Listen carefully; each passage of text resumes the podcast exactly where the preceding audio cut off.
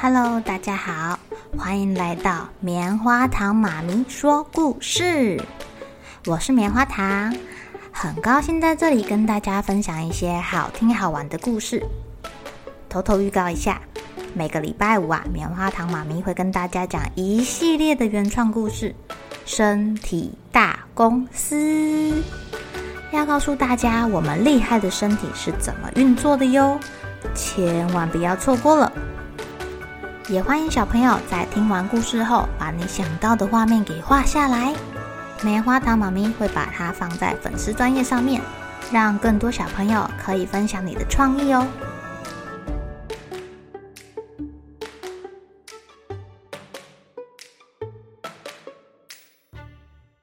Hello，亲爱的小朋友，今天过得怎么样呢？记不记得我们上礼拜的故事《鳄鱼爱上长颈鹿》啊？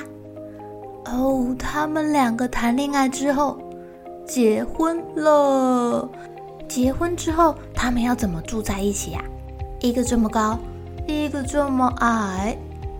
快来听听今天的故事。搬过来，搬过去。长颈鹿的个子非常非常非常的高哦，它光上半身就有两百四十三公分，可能。比你们的爸爸都还要高哦。至于鳄鱼呢，它的个子非常的矮。哇哦，他们的身高据说差了一层楼这么高呢。不过不管怎么样，他们还是在一起，而且结婚了。每次出去散步的时候啊，大力士长颈鹿就喜欢把鳄鱼抱着，抱着一起走。当然。他们是会想要住在一起的，所以他们就搬到城市的边缘。一开始啊，住进了鳄鱼的小房子里面。只是你也知道，长颈鹿太高了，哎呀，不管它怎么样都会撞到头。晚上睡觉的时候，长颈鹿一躺下来就完全看不到鳄鱼了。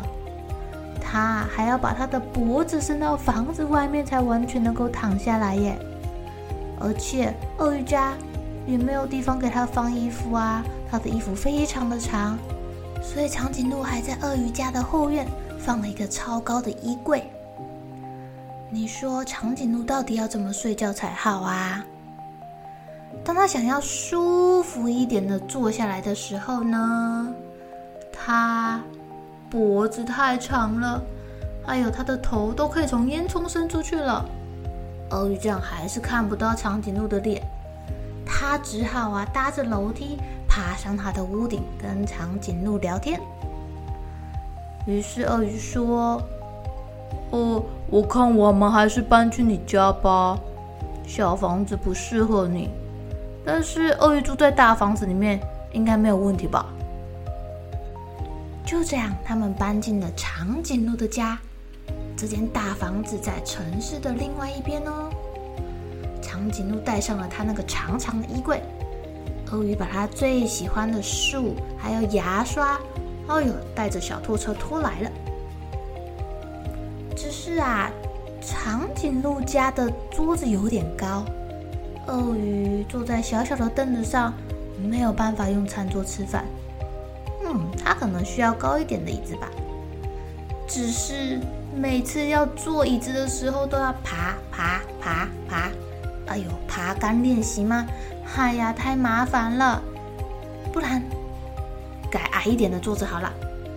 哎呀，不管怎么改，好像都有一方不太舒服呢。后来他们想到了，干脆在地板下面挖一个洞，长颈鹿就坐在地下室里。这样啊，他只要把头伸到地板上来就好了。嗯，可是这样，长颈鹿会害怕，毕竟地下室可能会出现老鼠。而且啊，不止这个问题，比如说，长颈鹿家的门太高了，鳄鱼够不到门锁；楼梯太陡了，爬楼梯很吃力。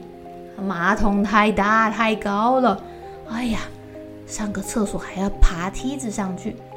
如果很着急的话，说不定就尿裤子了呢。他连晒衣服都有点问题。不过因为有爱，鳄鱼还是很努力的学会走钢索，有点不方便就是了。他们两个越来越不开心，他们觉得不能再继续这样下去了。只有一个部分没有问题，那就是睡觉的时候，因为躺下来的时候，他们就可以一样高啦。这个时候啊，他们看着彼此的眼睛，送给对方一个最甜美的笑容。哎，就在这个时候，他们想到了解决问题的方法。是什么方法？第二天一早，阳光普照，天气非常的好。长颈鹿跟鳄鱼趴在草地上，设计了一个非常大的计划哦。他们同心协力的挖了一个大坑洞，又拿出了木板、树干、玻璃，敲敲打打。哦，他们分工合作，鳄鱼完全不需要梯子，站在长颈鹿的头上，就可以够到很高的地方哦。长颈鹿还可以变成溜滑梯耶，让鳄鱼更顺利地进行工作。边工作边玩，实在是太开心了。最后，最后，他们打扫打扫，把所有的东西擦得亮晶晶的，然后开来了一辆巨大的水车，往坑洞里面注满了水。他们到底想要干什么呀？哇塞！现在鳄鱼跟长颈鹿住在他们的新房子。游泳池里面呢，太酷了，太酷了！这个家好漂亮哦。让我们来看看啊，在游泳池里面，长颈鹿跟鳄鱼就一样高啦。不管什么时候都能够看着对方，送上最美的笑容。要上厕所的时候，鳄鱼就游过去，哇，不用担心还要爬楼梯耶。呃，要煮饭的时候。瓦斯炉跟水槽就在游泳池的旁边哦，好方便哦！哇塞哇塞，到底是谁想出来的设计图啊？超酷的啦！而且看看他床的设计，他们家好像不止长颈鹿跟鳄鱼两个人喽。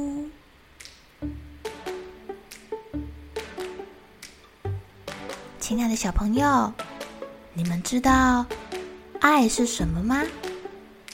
爱是双方对等的。如果只有一个人对另外一个人比较好，或者是有某一个人必须要委曲求全，勉强自己去配合对方，哇，这样的爱会长久吗？会不会有一天那个委屈的，或者是心里有话想说没有说出来的那个人就爆炸啦？就哭哭啦，就生气啦，哭哭、生气，或者是吵架，这可能会把爱一点一点的消磨掉哦。那最好的方法就是两个人把话说开，然后像鳄鱼跟长颈鹿一样，找出解决的办法。你看看，他们盖了一个超酷的家哎！想要看看他们的家长什么样子的小朋友？棉花糖妈咪会把这集故事录成 YouTube 影片，你们可以点下方的影片链接去看看哦。好了，小朋友该睡觉了，一起来期待明天会发生的好事情吧。